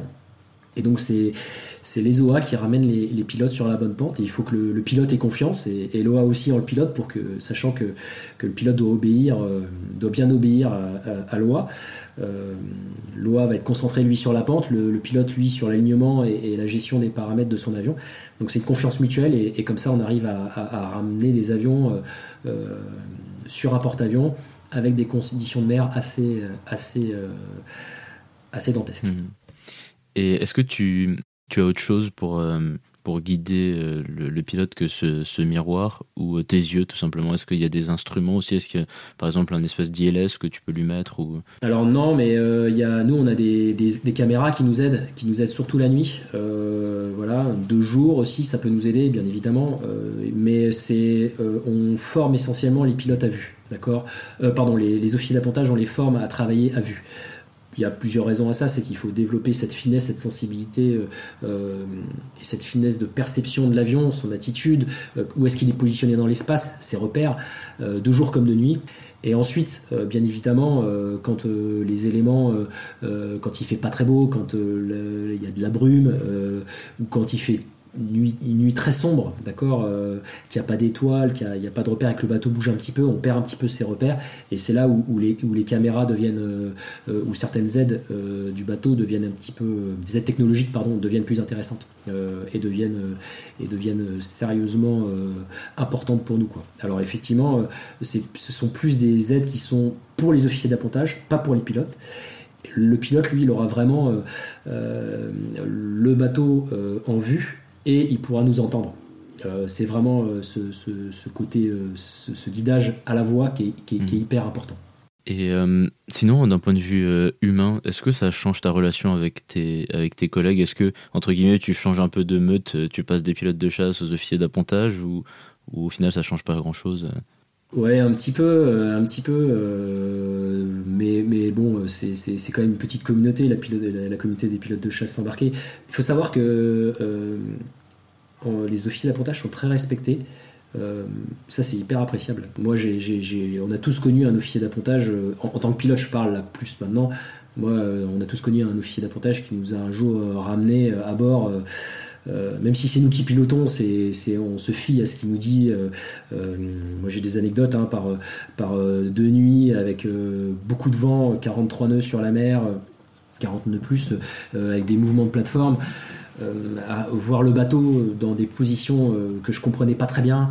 Euh, la finale, elle dure 15 secondes, donc du coup c'est très rapide. Et on est, on est en, moyenne altitude ou en haute altitude, tout va bien, et d'un coup on se retrouve proche de la mer, proche du bateau dans une situation qu'on comprend pas très bien parce que le, les, formes bougent, euh, on a du mal à interpréter les feux du bateau, etc. Et là, bah, on se réfère à ce que nous dit Loa et à ce qu'on a appris, et, euh, en suivant ce qu'il dit, on se retrouve euh, sur le bateau sans même avoir compris vraiment ce qui s'était passé, freiné dans les brins. Et là, on, met du temps à réduire les gaz parce qu'on met toujours plein gaz quand on touche le pont d'envol, au cas où on raterait les brins et on, devrait repartir, ce qui arrive, hein, ce qui arrive régulièrement. Et, être tétanisé sur les freins parce qu'en fait euh, le bateau bougeant euh, il fait nuit. On, a l'impression qu'en fait euh, c'est pas c'est pas on n'a pas enfin j'avais je comprends pas que le bateau bouge. J'ai l'impression que c'est moi qui suis en train de d'avancer sur le pont alors que j'ai les pieds sur les freins. On se tétanise. Bref en, ayant du mal ensuite à, parquer son avion dans le noir complet guidé par juste les, les feux jaunes d'un personnel du pont d'envol voilà, c'est euh, ouais, quelque chose d'assez euh, étonnant à vivre. Et, euh, et en fait, on, fait, on fait confiance dans les OA, mais aussi dans les gens qui nous guident sur le pont, et aussi en notre, et formation, parce qu'on sait que ça fonctionne. Voilà, donc c'est assez, impressionnant. Et moi, après, ça m'est arrivé d'être à la place de l'officier d'appontage. Et de, voilà, il faut toujours se rappeler qu'il y a des moments qui sont pas évidents dans l'avion. même s'il fait beau, hein, on a des jours sans. Et, bon, bah, il y, a, y, a des jours où il va falloir aider des gens et, des jours où on n'a pas besoin. Bah voilà, il faut, il faut s'adapter. Hmm. quand on est rentré en contact au début, euh, officier d'appontage, ça m'a fait penser aussi à, je sais pas si tu vois cette scène dans Top Gun, au tout début du film, il y a Maverick qui ramène euh, son, son ailier et qui, euh, qui est en formation, en fait, qui est en position un peu de leader et qui le guide pendant toute l'approche en étant à, à, côté de lui. Alors, bon, c'est une scène de film, mais est-ce que ça peut arriver dans la vraie vie qu'avec un avion, tu guides un autre? Euh, Si, si, bien sûr, c'est une scène courante. Alors bon, c'est pas c'est un petit peu romancé dans, dans, Top Gun, mais si, si, euh, tu, tu, prends soin de tes équipiers, ça c'est le béaba du pilote de chasse, euh, qu'il soit marin ou pas. Euh, tu vas prendre soin de tes équipiers et tu dois être une référence pour lui. Alors que lui soit dans ton aile ou que toi tu sois dans son aile pour le, pour le surveiller, mais en tout cas, ouais, tu, tu c'est complètement réaliste. Et jusqu'à quand tu peux rester en formation avec lui? Parce que tu dis que la finale dure 15 secondes, tu l'accompagnes même en finale? Ouais, tu l'accompagnes en finale et puis euh, à peu près vers 500 pieds, là tu vas le laisser finir. Euh, avec, euh, il va être pris en charge par les officiers d'appontage. et toi, quand tu, tu, lâches ton équipier, ben, tu restes sur le côté. Et si jamais bah, il rate les brins, il bolte ou il est renvoyé, et ben, il peut remettre les gaz, il va revenir sur toi et tu vas pouvoir lui faire faire un, un, un, un deuxième tour ou, ou, éventuellement le dérouter mmh. sur une base à terre. Intéressant, je pensais que c'était vraiment purement une scène de film. Mais ça arrive, ça arrive effectivement dans la réalité. Non, non, on s'entraîne et on, on, ouais, on le fait même okay. de nuit aussi. Ouais, si, si, c'est tout à fait, c'est tout à fait réaliste. Okay. Bon, bah voilà, un, un, aspect réaliste dans Top Gun alors. euh, ce que je te propose maintenant, on, on va passer à, à, ton occupation actuelle, ton activité professionnelle actuelle, c'est de donc de l'instruction sur PC21 à Cognac, comme tu l'as dit, pour former tes successeurs. Euh, comment s'est passée cette transition vers ce qui est presque un nouveau métier en fait finalement? Ouais, alors euh, bah, c'est très bien passé. Euh, c'est toujours un petit peu en cours d'ailleurs, mais c'est jamais fini. Euh, globalement, c'est comme je te disais tout à l'heure, l'aspect changement d'avion, autre forme d'aéronautique, autre responsabilité, je trouvais ça hyper intéressant. Et donc, c'est moi qui souhaitais venir à, Cognac. Et donc, j'ai découvert un, nouvel avion PC21, fabrication, fabriqué par Pilatus, euh, suisse, avec un, système euh, assez, assez moderne. pour tout te dire, il y a même un, FMS dedans. on n'a pas de FMS dans, dans, des avions de chasse en général, mais, là, il y a un FMS qui nous permet de faire de l'IFR au même titre qu'un qu avion de ligne. Quoi. Et il y a aussi un système qui nous permet de faire du combat aérien, euh, qui nous permet de faire euh, de l'attaque au sol, du, closer support, etc. Donc de former euh, des pilotes de chasse au BABA, au BABA de, des missions. voilà. donc il y a l'armée de l'air à, à, ses avions depuis un peu plus de 3 ans maintenant et ils forment leurs pilotes de chasse dès lors qu'ils ont passé le tronc commun. Donc moi j'expliquais tout à l'heure que le tronc commun s'était fait sur Epsilon, maintenant il est fait sur Grob 120. Et à l'issue, ben, ils sont orientés euh, en chasse, transport. Euh, les transporteurs vont sur Xingu à Avor et les chasseurs restent à Cognac et vont sur PC21. Et donc il y a trois phases, trois phases euh, sur PC21. Euh, la phase dite basique, une autre phase dite advanced, une autre phase dite rated. Donc euh, basic advanced, ils apprennent l'avion, ils apprennent à voler en patrouille serrée, ils font quelques navigations, ils font euh, des, missions, on va dire, assez basiques. Et à l'issue, ils obtiennent leur, brevet de pilote de chasse, leur, macaron. Et ensuite, ils vont euh, dans un escadron pour faire leur troisième phase, la phase rated, qui va être un petit peu l'antichambre de la chasse parce que euh, c'est ils connaissent le PC-21, mais ils vont faire des missions un petit peu plus évoluées qui se rapprochent plus de ce qu'ils vont faire en escadron, puisque la phase d'après, c'est quoi? C'est le Mirage 2000, c'est le Rafale. Euh, et donc, euh, ça y est, c'est la phase opérationnelle, on va dire. Euh, même s'ils ont quand même un, temps d'apprentissage assez long sur avion de chasse. Mais, mais, voilà. Donc, moi, je suis instructeur dans l'escadron Rated. Au profit des pilotes de chasse, des futurs pilotes de chasse de Rafale et Mirage. Donc, tu as des élèves qui sont de l'armée de l'air aussi pas que de la marine. Oui, bien sûr, bien sûr. Non, j'ai pas d'élèves de la marine, j'ai des élèves de l'armée de l'air. Euh, et, euh, et, oui, oui, euh, ils, sont, ils sont macaronnés, c'est-à-dire qu'ils viennent juste d'avoir leurs ailes de pilote de chasse. Euh, ce qui, ce, qui est, ce, qui est, déjà un, un, un, ils sont déjà bien avancés, hein, c'est un, excellent niveau. Et, euh, et, on doit les amener à un niveau qui leur permette de pouvoir appréhender leur formation sur avion d'armes plus sereinement. Et comment tu te formes à devenir instructeur? Comment l'armée te forme à devenir instructeur? Alors il faut savoir que l'instruction, on en fait depuis, euh, t'en fais, t'en fais très jeune en fait. Euh, dès que tu es sous-chef de patrouille, donc moi ça fait un peu plus, un peu plus de plus de 10 ans maintenant, euh, donc tu, tu fais de la formation. Euh, voilà, cette formation, euh, elle est, euh, on, t'apprend à on t'apprend euh, un petit peu à, instruire de différentes manières. Pareil chez les OA, chez les OA, bah, tu, moi j'ai- tu, fais de la formation aussi, donc tu instruis les, jeunes. En facteur humain, c'est pareil, tu as des méthodes. Donc tu as tout un panel, tu as toute une palette de possibilités qui te permet d'appréhender la formation. Euh, donc t'es pas novice en fait. Quand tu arrives ici sur euh, instructeur, tu as déjà fait de la formation.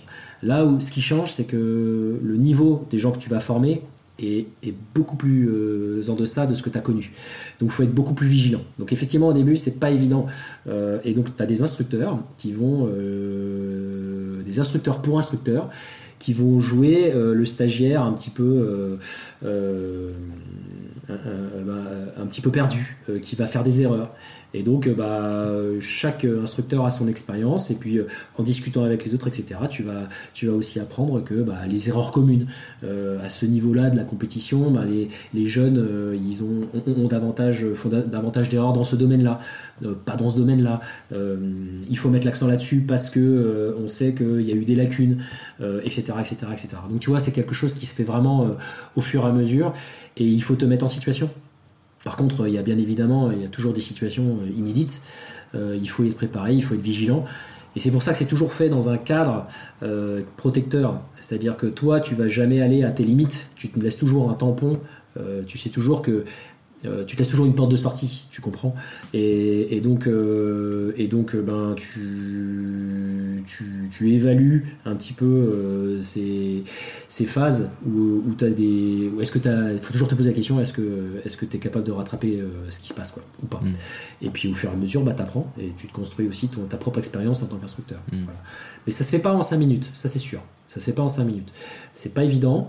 Euh, et il faut tous qu'on dispense une formation euh, structurée euh, et cohérente. Moi j'ai ma culture, je suis marin, je viens des porte-avions, j'ai pas la même culture que les gens qui ont été dans l'armée de l'air. On fait par exemple du Mirage F1, du Mirage 2000, du Rafale. Et donc ben, c'est à moi aussi de m'adapter et de dispenser une formation cohérente. Ça c'est hyper important. La cohérence d'ensemble est hyper importante. Mhm. Et en termes de comment dire d'humain avec les élèves, est-ce qu'on vous demande d'être entre guillemets euh, très strict et dur pour former des guerriers, comme tu disais, ou l'ambiance est plutôt bienveillante et euh, on essaye euh, d'aider les gens, de les rassurer, etc. Quel est ou alors est-ce que c'est vraiment laissé à la discrétion de l'instructeur cet aspect-là? Non, il faut être bienveillant, il faut, être bienveillant, il, faut former. on, peut, revenir sur l'aspect guerrier un peu après, mais il faut être bienveillant parce que si tu veux faire de la formation, la formation par la terreur, euh, ça fonctionne pas vraiment. Euh, donc euh, voilà. Euh, néanmoins, comme tu, as dit, il faut, qu'on ait des guerriers. Et pour autant, comme je disais au début de, l'entretien, euh, c'est un métier euh, rigoureux. Euh, malheureusement, parfois, il y a des avions qui tombent. Et donc, pour ça, il faut être très. euh, être très il faut rien laisser passer. D'accord? Euh, C'est pas parce que quelqu'un fait une erreur que tu es obligé de lui crier dessus sous prétexte qu'il doit être guerrier, il doit être. euh, euh, tu vois, résilient, je sais, sais pas quoi. Enfin, tu vois, c'est- pas cohérent. Enfin, voilà. Non, il faut. on dit les choses calmement, factuellement. On explique comment on peut pallier tel ou tel problème. Et puis, euh, et puis voilà. Euh, euh, après, en vol, le vol, les vols sont physiques, le rythme est dense. Donc, je pense que l'aspect combatif, euh, il, il vient, il vient assez naturellement en fait. D'accord? Euh, déjà que pour nous, euh, en tant qu'instructeur, les vols sont assez dynamiques et assez denses. Alors pour les stagiaires, c'est c'est- je- costaud, je j'imagine. te laisse imaginer, mais Mm. ouais, c'est costaud, ouais, c'est costaud. Et le, et le- et le cursus de formation imprimé par l'armée de l'air est, est- est- est- est assez, euh, est assez, euh, assez dense et, et, on amène les stagiaires à, à un niveau assez, assez élevé. Hmm. Et juste d'un point de vue presque contractuel, mais tu es toujours de la marine nationale ou tu es détaché dans l'armée de l'air ou tu es 100% armée de l'air maintenant? Voilà, ouais, je suis toujours de la marine nationale. Euh, Il y a une antenne à Cognac qui s'appelle euh, l'école de, de- de l'aéronautique navale là, qui, qui, qui chapeaute un petit peu qui chapeaute pas un petit peu, qui, qui chapeaute toutes les, toutes les écoles euh, de la marine. Et elle est basée à Cognac, cette antenne. Euh, donc je dépends de cette antenne, mais je suis détaché dans un escadron de l'armée de l'air euh, pour la formation des pilotes. Voilà. On a quelques pilotes marins qui passent par Cognac, les pilotes d'avion par- sur Grob 120. Euh, ensuite, nos futurs pilotes de Patmar et de, et de Simar partent sur Avor. Et, et les pilotes de chasse, s'ils ne font pas le cursus full US, eh bien, euh, font une petite phase sur PC21, mais euh, passent pas entre mes mains. Ils passent entre les mains d'un autre instructeur marin euh, qui lui, euh, qui lui euh, est aussi sur PC21. Ok. Et juste rapidement, pour revenir sur le PC-21, tu disais que c'est un avion qui est bourré de technologie. Euh, Est-ce que à faire voler, on peut lui demander de se comporter plus comme un Rafale ou quelque chose comme ça, où il a son comportement à lui? Est-ce que c'est des commandes de vol électriques ou euh, Non, non, il a son comportement à lui. Plus dans l'aspect euh, électronique, tu as, une liaison de données qui te permet de simuler du tir-canon, euh, qui te permet euh, de simuler un radar. tu as plein de systèmes qui te permettent d'aller un petit peu plus loin en termes de tactique. Et donc d'appréhender, des choses en avance de phase, ce qui permettra plus tard sur, euh, sur avion d'armes euh, d'aller un petit peu plus vite en termes de formation. D'accord? Le coût de l'heure de vol sur PC21 est bien évidemment moins cher que le coût de l'heure de vol sur, sur un avion d'armes. Et donc forcément, euh, si on peut voir les choses de manière plus simple avant, sur quelque chose qui coûte moins cher, c'est beaucoup mieux. Et on a aussi des simulateurs. On a une grosse partie simulation euh, qui, est, euh, qui est vraiment euh, hyper, hyper complète. Et on peut faire aussi de la tactique. On ne fait pas que de la gestion de panne, on fait aussi de la tactique sur ces simulateurs. hmm. Donc à piloter, ça reste un avion à hélice standard. On met des gaz, on met du pied à droite, il y a tous les effets, etc. C'est ok. Ouais, et c'est bien parce que c'est aussi ce qu'on demande à un pilote, euh, même si sur euh, après ils feront euh, sûrement euh, du, du Rafale ou du Mirage 2000 où les commandes de vol sont, sont très bonnes. C'est vraiment un plaisir à voler. On est protégé, c'est-à-dire que quand on tire sur le manche, on risque pas de d'aller au-delà des limites de l'avion. bref. là, il faut aussi piloter son avion et être, et être resté dans un domaine cohérent. Euh, et c'est ce qu'on demande à un, jeune pilote. L'avion est permissif. Si on part en vrille, c'est pas grave. hein. C'est, l'avion est aussi fait pour ça. Donc, donc voilà, c'est, c'est, ça se pilote quand même. Voilà. On- faut, faut garder un sens aéronautique. faut garder vraiment un sens aéronautique. Et c'est, ça, c'est vraiment hyper important. Euh, et, et tant que les gens voleront, même si les avions sont de plus en plus modernes, bah, il faut garder ce sens, euh, ce sens de l'air Hmm. et le développer. Alors on se rapproche tout doucement de la, fin de cette interview et on arrive à un moment un peu traditionnel dans l'expérience Shiban, euh, le moment des anecdotes de vol. Alors est-ce que tu peux nous raconter une ou plusieurs anecdotes de vol euh, qui te, reviennent? Ah, des anecdotes de vol, euh, j'en ai plein. je sais pas, qu'est-ce, que- qu'est-ce qui te ferait le plus plaisir d'entendre? C'est plutôt du Rafale, du Super Étendard Les deux, mon alors, moi, j'ai, ouais. Alors, non, le, le- moi j'ai, des, j'ai un souvenir, c'est que quand j'ai été qualifié à l'appontage, la première fois que j'ai apponté, c'était sur un porte-avions américain. Donc déjà, je me souviens euh, être parti. On part en, on part en solo euh, la première fois euh, qu'on va apponter sur un porte-avions. Donc il n'y a pas d'instructeur derrière nous. Et donc on, on part, il y, a- il y avait quatre avions. Il y a un avion, le premier avion, il y a deux instructeurs dedans. Et après, il y a trois élèves, trois stagiaires.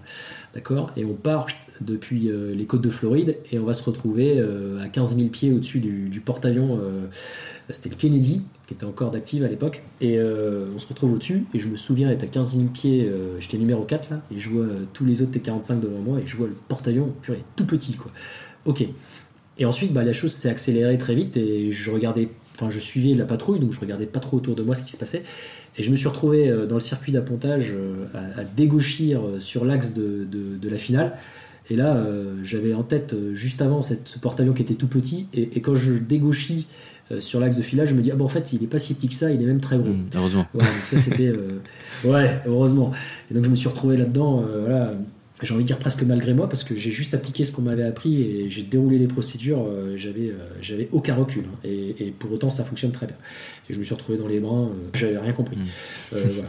En tout cas, j'avais appliqué ce qu'on m'avait, ce qu'on m'avait enseigné et ça a bien fonctionné. Et ensuite, quand je suis arrivé sur, su- quand je suis rentré en France et que je suis arrivé sur Super Étendard, j'étais qualifié à l'appontage sur Super Étendard. Et quelques semaines après, très rapidement, eh ben on est parti, on est parti en mission. Alors j'étais pas, euh, j'étais pas euh, opérationnel, j'étais pas encore suffisamment expérimenté pour, pour faire des missions opérationnelles, mais j'étais quand même à bord et je volais depuis le porte-avions et je continuais à faire euh, mon cursus, à suivre mon cursus de progression en vue d'être opérationnel. Et donc, on est parti, on s'est retrouvé, je me suis retrouvé euh, à passer le canal de Suez en mer Rouge. Et, euh, et j'ai un de mes, mes, premiers vols, une des premières fois où j'avais jamais vu, j'avais jamais été au Moyen-Orient, où je me suis retrouvé à faire des vols au-dessus de l'Arabie Saoudite, des vols d'entraînement, avec des interactions avec, avec des avions en Arabie Saoudite, et, à voler au-dessus du désert. Et ça m'avait marqué parce que c'était des paysages incroyables. Et, ensuite revenir dans, dans un bleu euh, très, euh, très turquoise de la mer Rouge, là, euh, et à revenir sur le porte-avions, devoir se poser, encore une fois, ne sachant pas trop comment faire, mais en appliquant la méthode et en écoutant ce qu'on m'ordonnait, ce que les OA m'ordonnaient. sans savoir que j'allais plusieurs années plus tard être à leur place. Mais ouais, c'était ça, ce sont des souvenirs qui m'ont vraiment marqué.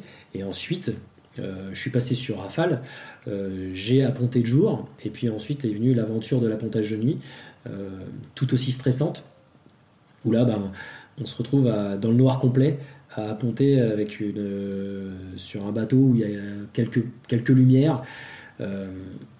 encore une fois, encore et encore, en appliquant la méthode, en, en obéissant à ce qu'on me disait. Et, puis, en fur et à mesure, j'ai pris du recul et, euh, et, et, je me suis dit que c'était un métier, officier d'appontage, en fait, assez étonnant et, que ça me plairait vraiment euh, d'instruire à, mon tour cette méthode et, de faire partager cette expérience. Mm. Ça, c'est vraiment. Euh, c'est vraiment.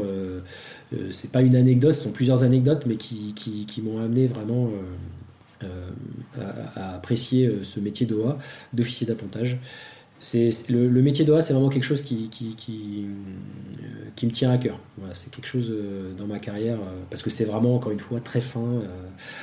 Très fin. Après, dans les anecdotes, un jour, c'était donc ça, c'était en Polynésie. on m'a appelé en pleine nuit c'était le commandant de bord. J'étais pas encore commandant de bord à ce moment-là. C'était un, un, bon copain qui m'appelle et qui me dit bah, on est appelé. Il y a, y a un bateau taïwanais qui s'est échoué euh, et, donc on a décollé euh, euh, dans la nuit là, et l'hélicoptère, je me souviens, qui partait lui aussi de Tahiti, a décollé en même temps que nous, mais forcément pas à la même vitesse. donc nous on est arrivé sur zone, on a, on a trouvé un bateau échoué sur, une, sur, un, sur une île, et avec rien autour. Et donc il y avait, euh, il y avait 14 marins en perdition, et donc on, a, on leur a largué une chaîne SAR, donc un canot de sauvetage, le temps que l'hélicoptère arrive. Et au petit matin, l'hélicoptère est arrivé et les a élitreillés et les a ramenés au sec, euh, sains et saufs. Euh, et ça, c'était une mission, ouais, c'est hyper gratifiant. Mm. C'est-à-dire que, ouais, on a vraiment, on a vraiment sauvé des vies, quoi. Mm. On a vraiment, vraiment sauvé des vies. Et, et, et ça, a été pendant deux ans en Polynésie des moments J'en ai plein à raconter là-dessus. J'en ai plein. Hmm. Après, il y a, y a, aussi sur Falcon 10. Euh, bien, moi j'avais euh, l'habitude de partir d'un point et revenir à un point A, c'est de l'endivisio à l'endivisio, euh, du porte-avions au porte-avions, même si on voyage beaucoup entre temps, mais on revient souvent. Et en fait, sur Falcon 10, on allait souvent à Paris. Et très honnêtement, se poser en, en TM à Paris un vendredi soir avant le Covid, c'est challenge quoi. Mm. Euh, il y, a, quelque chose de, y a quelque chose d'assez, d'assez rigolo. Et vu qu'on transportait des, des hautes, de hautes autorités, euh, militaires ou politiques, eh bien, euh, on avait la priorité au décollage. Et, et du coup, faut, bah, faut, un petit peu, faut un petit peu percuter. Et, quand c'est pas votre métier depuis tout petit, eh ben, c'est pas évident. Donc les, les, premiers mois sur Falcon 10, je me suis retrouvé pilote monitoring à être plus surchargé que Pilot Flying mm. parce que euh, occupé par le système, par la radio, par les procédures, mm. euh, un petit peu dépassé par les événements. Euh, ça peut paraître étonnant, mais moi je me suis retrouvé un petit peu, un petit peu dans les cordes là, à, devoir, à devoir me remettre en question et, à, devoir percuter parce qu'on bah, devait décoller et puis parce qu'il y avait du monde qui attendait et parce qu'on nous donnait la priorité au décollage un vendredi soir à Orly. Mm. Donc ouais, c'est rigolo. Ah, c'est génial, bah, ça montre aussi la diversité de ta carrière, hein. plein d'anecdotes différentes, de... un coup à la guerre, un coup à Orly un vendredi soir, euh, c'est pas, pas tout à fait pareil quoi. ouais, c'est étonnant, ouais non, c'est pas tout à fait pareil, c'est pas tout à fait pareil. Bon, c'est sûr, c'est rigolo. Mm. Bah, merci pour, euh, pour ces anecdotes. Euh, alors, je, une question que je pose assez, assez régulièrement dans le podcast, mais bon, je pense que chaque réponse peut être intéressante et utile à, certains auditeurs ou auditrices. Euh, je parle de la gestion de la vie privée et de famille quand on a un job qui impose des absences à répétition. Euh, quelle est, entre guillemets, ta formule magique pour que ça fonctionne? Oula, alors je pense qu'il n'y en a pas, c'est c'est chacun, euh, c'est chacun euh, voit ça au sein de sa propre vie, mais bah, je pense un bon dialogue, bien expliquer les tenants et les aboutissants, euh, et je pense qu'il y a aussi un temps pour tout. Euh, moi j'ai une première partie de carrière qui était très très riche, où je suis beaucoup parti, euh, j'ai- j'aime beaucoup ça. J'aime encore ça, hein, il n'y a pas de problème. Mais il faut aussi un petit peu savoir, un petit peu faire, faire des pauses. Et ça, encore une fois, quand j'ai levé la main, la marine m'a m'a aidé. Voilà, l'encadrement euh, m'a aidé à, trouver euh, un, moment de pause. Ces trois ans de pause, euh, moi c'est un bloc complet. hein. Quand j'ai fait du Xingu, j'ai passé mon IR, ma MCC, je suis allé sur Falcon euh, 10, puis ensuite sur Guardian. Le tout a pris trois ans. Et ça m'a permis de souffler. Et ça m'a permis aussi de souffler dans, ma vie dans ma vie dans ma vie privée. Et, voilà, et ça m'a permis de repartir ensuite un petit peu deux ans à la mer, de nouveau, euh, dans une vie un peu plus euh, opérationnelle et trépidante. Euh, Voilà, Euh, là je suis sur PC 21, euh, c'est tout aussi dynamique, ça vole beaucoup, euh, mais, euh, mais c'est autre chose. C'est sûr que je suis pas sur un porte-avions, euh, c'est- plus facile à gérer, on va dire. Voilà. Mais j'ai pas vraiment de recette. hein. Euh, Ouais. Mais, c'est vrai que le- les absences à répétition, c'est une contrainte. Tout ça, j'ai une super carrière, hein, mais c'est vrai que c'est- c'est- il y a, énormément, énormément de contraintes. C'est pas rose du tout, euh, tout le temps. Euh, donc il y a beaucoup de moments euh, de doute. Mais on apprend aussi sur soi-même. Donc c'est là aussi le côté hyper intéressant, hyper humain. On apprend sur soi-même, sur les autres. On évolue, on grandit. Euh, j'ai pas du tout, je pense, le même caractère qu'il y a 20 ans. Donc, euh, donc ça, c'est hyper intéressant. Euh, voilà. Profiter des, des opportunités de faire une pause éventuellement, ça peut beaucoup aider quoi. Ouais, c'est ouais, je pense. Ouais, c'est c'est c'est- ouais, c'est c'est exactement ça. Euh. C'est exactement ça. Et, et puis en plus, c'était une pause euh, en Polynésie. euh, mais même la pause sur Falcon 10, hein, j'ai énormément appris. euh, euh, et, et- et encore, du- et encore une fois, le Xingu, ma formation, euh, euh, euh, c'était euh, c'était c'était au sein de la marine, hein, c'était euh, à Lorient. J'ai trouvé ça hyper intéressant Hmm. hyper intéressant. Et là, encore une fois, sur PC21, c'est hyper intéressant. J'apprends j'apprends plein de choses tous les jours. Hmm. Donc euh, ça, c'est... Et, il faut accepter de, de, de, de casser un peu ce rythme opérationnel euh, euh, du porte-avions, des départs, des absences, etc. euh, pour pouvoir se consacrer aussi à autre chose. En fait, si tu veux, c'est comme... euh, c'est- Je, je cherche un peu à challenge partout, mais euh, du coup, si je peux concilier ça avec ma vie privée, euh, maintenant, c'est vrai que c'est- c'est c'est- c'est un plus. Mhm. Et c'est et c'est profitable. Et pas que pour moi. C'est sympa de t'entendre dire tout ça parce qu'on a un peu le cliché du pilote de chasse qui va s'ennuyer dès qu'il va faire autre chose de moins performant, un avion moins performant, mais en fait il y a des challenges un peu partout et, et puis c'est intéressant quand même quoi. Ouais, mais ça je l'ai appris en, en allant voir euh, dans d'autres, euh, sous d'autres cieux ce qui se passait quoi. Euh, ouais, ça c'est clair. Ah bah, c'est. De toute façon, je ferai jamais rien d'aussi performant que ce que j'ai pu faire sur Rafale. Faut être clair. Hmm. Enfin, je pense pas. Euh, Une station spatiale ou voilà, un fusil, mais à part ça. Ouais, et encore, faut, faut, faut, faut vouloir y aller, puis il faut pouvoir. Hmm. non, non, euh, mais euh, non, ouais, il y a, c'est sûr que c'est un panel des, un champ des possibles. euh, Enfin, j'ai- j'ai beaucoup de chance. Hmm. Alors on a presque fini cette discussion, euh, malheureusement presque. Euh, je voudrais juste parler un petit peu de la, suite avec toi. Quand on passe par le cursus EOPAN comme toi, la carrière militaire s'arrête plus tôt du coup que pour ceux qui ont fait naval. Euh, bon, on n'y est pas encore, tu viens tout juste de débuter en tant qu'instructeur sur PC21, mais euh, comment est-ce que tu anticipes un petit peu cette période de transition et est-ce que la marine t'aide et t'accompagnera? Alors, à détrompage, je suis en plein dedans. En fait, euh, ça se prépare longtemps à l'avance, hein, plusieurs années à l'avance, ce départ. Bah, en fait, la marine, elle t'accompagne, en tout cas pour ma part, elle m'accompagne bien. Moi, je souhaite, j'ai des souhaits. Professionnel, personnel. et en fonction de ton statut, bah, la marine me propose, enfin en tout cas la, partie RH de la marine me propose différentes solutions. Voilà. donc ça, c'est des choses à mettre en œuvre. il faut surtout savoir ce qu'on veut faire plus tard. Et ça, c'est pas évident. Euh, moi, je souhaite voler, c'est ma, passion, j'aime ça, le goût du vol. Euh, je suis pas non plus euh, un rat de carlingue, c'est-à-dire je, je, souhaite pas avoir des milliers d'heures de vol sur mon carnet de vol, mais, mais la diversité, et ça, tu l'auras compris, des, des, vols que j'ai pu faire, c'est quelque chose que j'adore. donc ça, j'aimerais que ça continue comme ça. Donc voilà. Après, il faut continuer aussi à servir, c'est-à-dire que je suis, je suis militaire avant tout.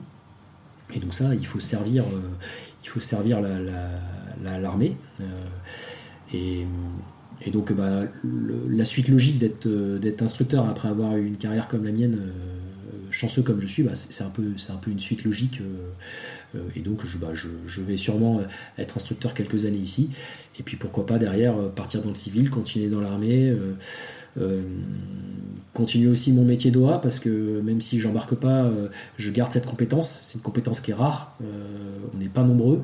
Il faut beaucoup de temps pour former un officier d'affrontage. Donc si de temps en temps je peux aller servir un petit peu mes camarades en, continuant à les former à terre, et ben pourquoi pas? Tu vois, ça fait partie des options. Et oui, oui, je suis, je suis encadré. La marine, la marine nationale me, soutient là-dedans.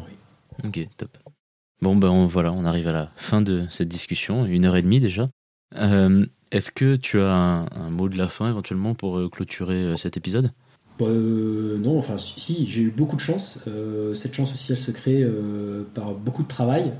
c'est sûr que là, c'est un tableau après 20 ans de carrière qui est un peu idyllique, on va dire, mais ça n'a pas toujours été rose, loin de là.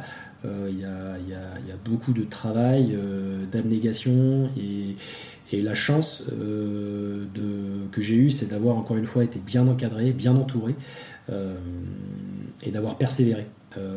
persévéré, persévéré, persévéré. Et ça, je pense que c'est un peu un point commun. J'ai écouté aussi les autres podcasts et, je trouve que c'est, on retrouve ça chez beaucoup de gens que tu as déjà interviewé, euh, ça, euh, c'est quelque chose. la passion, on aime ça, on aime ça. Et, et bah, beaucoup, beaucoup d'entre nous, euh, ils sont arrivés en, persévérant. Et bah, si j'ai un conseil à vous donner, c'est persévérer. Et vous y arriverez, mais c'est facile à dire quand on a réussi. Hein, mais, c'est très vrai, je pense. C'est très vrai. Mm. Persévérance, on retiendra ça de, cette fin d'épisode. Merci beaucoup, merci beaucoup Clément. Euh, bah, je te souhaite le, meilleur euh, à toi et à tes élèves, du coup, à Cognac, et puis pour, euh, pour le reste de ta carrière. Merci. Eh ben, merci beaucoup, Sébastien. Au revoir.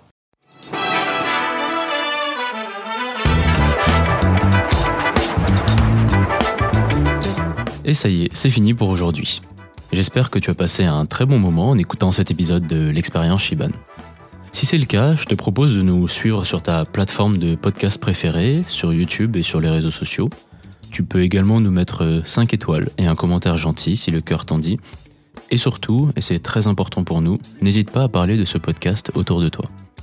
Si tu apprécies notre travail, tu peux également nous soutenir financièrement. Ça nous permet de faire pas mal de choses. De couvrir nos frais, d'acquérir du matériel pour continuer à proposer du contenu toujours plus qualitatif, d'aller à la recherche d'invités toujours plus passionnants et de continuer à explorer de nouveaux formats. Pour ce faire, tu peux nous faire un don ponctuel ou régulier sur notre Tipeee. Le lien est en description de l'épisode et sur notre site internet xpchiban.com. Je tiens à remercier nos contributeurs et contributrices sur Tipeee et celles et ceux qui nous envoient de gentils messages et nous suggèrent des invités. Sans vous, ce podcast n'existerait pas, ou en tout cas, il n'existerait plus. Et pour terminer, un gros big up à toute l'équipe qui travaille avec moi derrière ce podcast. Maxence, Marek, Victor, Ilia, Thibaut, Léa, Paul et Tom. Allez, prends soin de toi et on se retrouve dans 15 jours pour une nouvelle discussion instructive, divertissante et inspirante.